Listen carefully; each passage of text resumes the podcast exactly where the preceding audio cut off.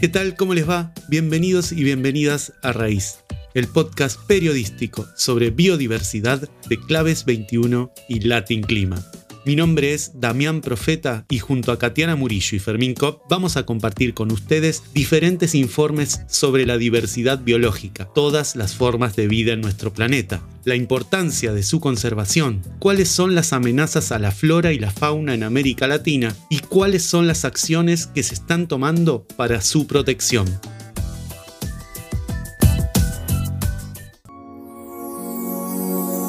En este episodio 19 de Raíz, Katiana Murillo realizó un informe sobre la importancia de incluir el enfoque de género en las políticas de conservación de la biodiversidad, en una agenda integrada con el abordaje de los desafíos que plantea el cambio climático y el logro de un desarrollo sostenible. Todo esto en el contexto de América Latina, una región vulnerable y desigual. Escuchemos a Katiana.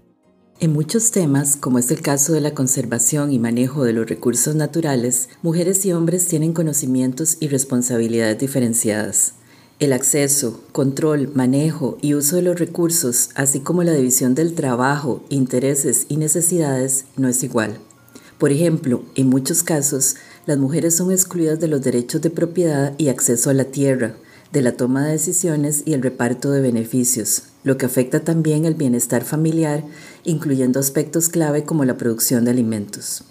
Es por eso que una perspectiva de igualdad de género puede hacer la diferencia en las estrategias de gestión de la biodiversidad, así como en las de mitigación y adaptación al cambio climático y el logro de los Objetivos de Desarrollo Sostenible de las Naciones Unidas. El convenio sobre la diversidad biológica, que busca la conservación de la biodiversidad y la distribución justa y equitativa de sus beneficios, también cuenta con un plan de acción de género, que debe renovarse con la adopción de un nuevo acuerdo global por la biodiversidad que se encuentra en proceso de negociación en el marco de la Convención.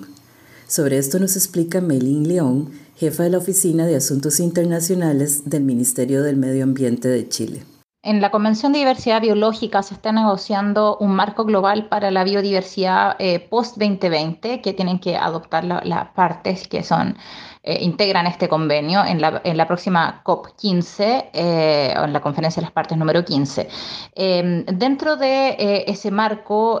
uno de los instrumentos que se está eh, también negociando es un borrador para tener un plan de acción de género que guíe justamente este tema eh, en, el, contexto de este nuevo marco que regiría la Convención de Diversidad Biológica. Eh, hay, que destacar que dentro de la, Convención de Diversidad Biológica, o la CBD, como es conocida también, ya existía un plan de acción de género para el periodo 2015-2020 y que este nuevo plan, lo, que se ha trazado dentro de, del objetivo es justamente poder servir de mecanismo de implementación de lo que se vaya definiendo en ese marco mundial de diversidad biológica.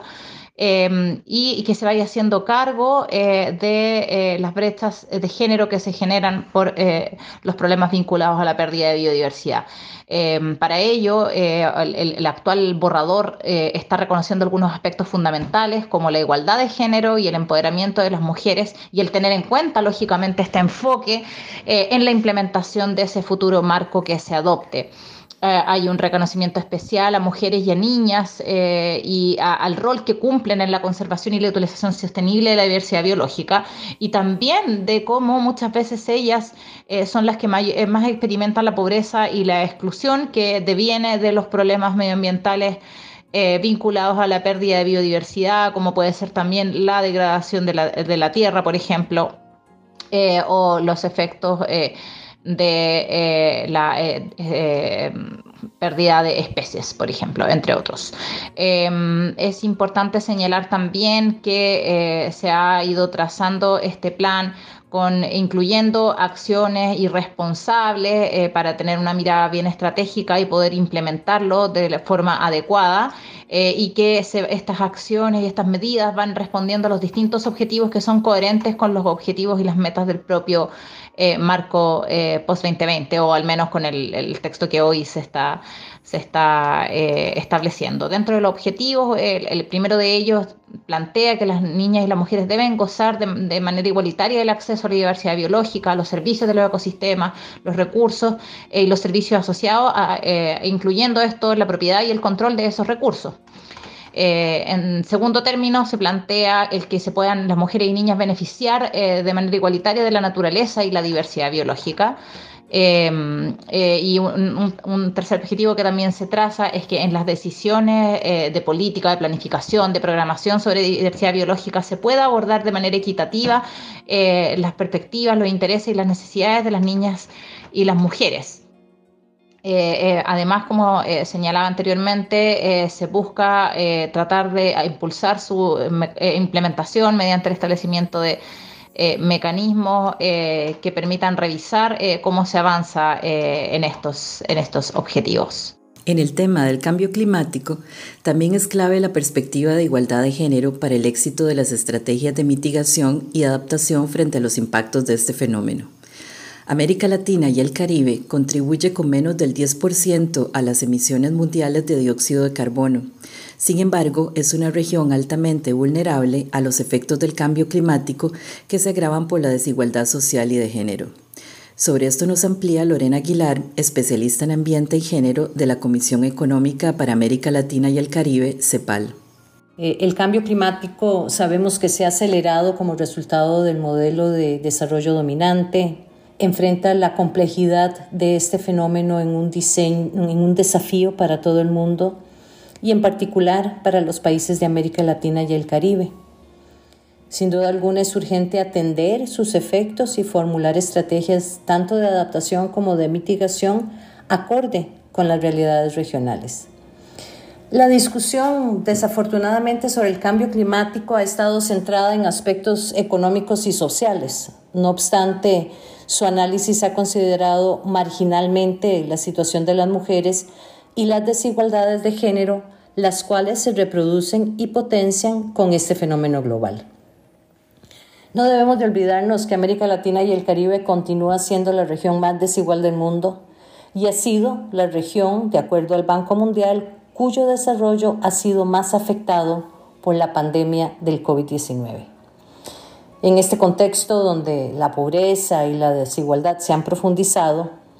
los impactos desiguales del cambio climático desde una perspectiva de género están fuertemente vinculados a esa desigualdad socioeconómica y a la persistencia de la pobreza en el marco de un crecimiento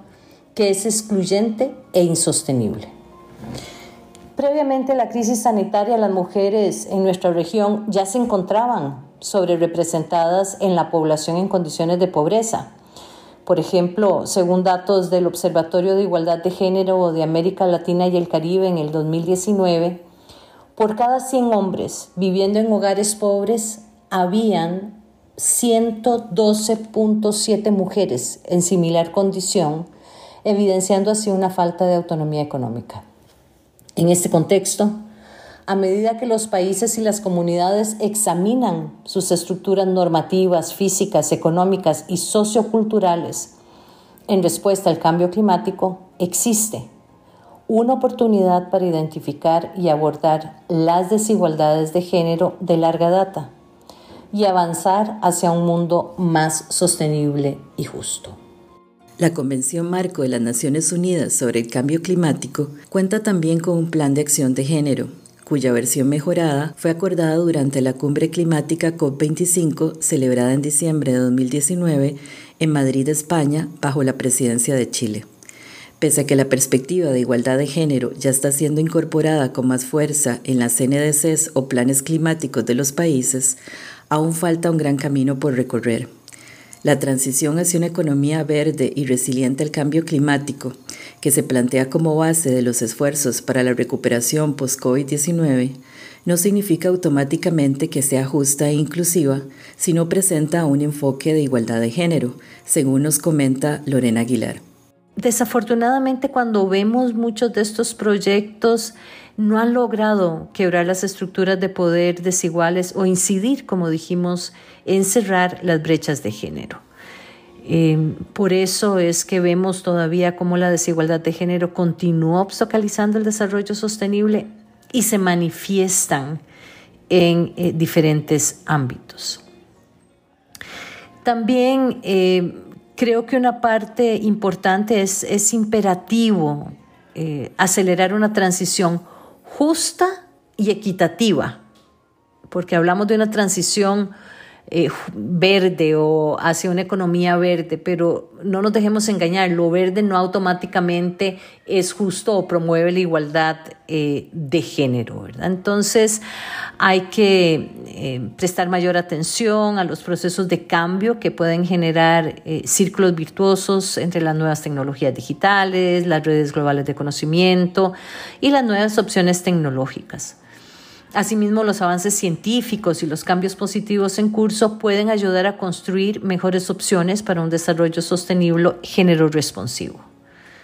No obstante, aún existen grandes retos para alcanzar una transición hacia una economía verde justa e inclusiva, como por ejemplo promover la contemplación de los principios del Acuerdo de París y la igualdad de género en los paquetes de estímulo eh, económico. Por un lado, esto puede realizarse priorizando la inversión en la economía del cuidado, reconociéndola como un sector dinamizador que puede proporcionar efectos multiplicadores en el bienestar, la distribución de tiempo e ingresos, la participación laboral, el crecimiento con sostenibilidad y la recaudación tributaria. Por otro lado, implica también reconocer y reducir las barreras para que las mujeres accedan a trabajos decentes en sectores que promueven una transición justa. Requiere, por ejemplo, reconocer la sobrecarga de trabajo no remunerado que recae sobre las mujeres como una barrera estructural, fomentar activamente la inserción laboral de las mujeres en diversos sectores asociados a la descarbonización, así como promover su formación en áreas de ciencia, tecnología, eh, ingenierías, matemáticas, lo, lo que se conoce como CTIM, relacionadas con los esfuerzos de la respuesta eh, al cambio climático. A pesar de estos avances promisorios eh, que les he estado contando, eh, sin datos desagregados y con enfoque de interseccionalidad con relación al cambio climático, será imposible saber cuán lejos hemos llegado y cuán lejos estamos de alcanzar un desarrollo sostenible justo, inclusivo y equitativo para alcanzar eh, la Agenda 2030 y los objetivos del Acuerdo de París.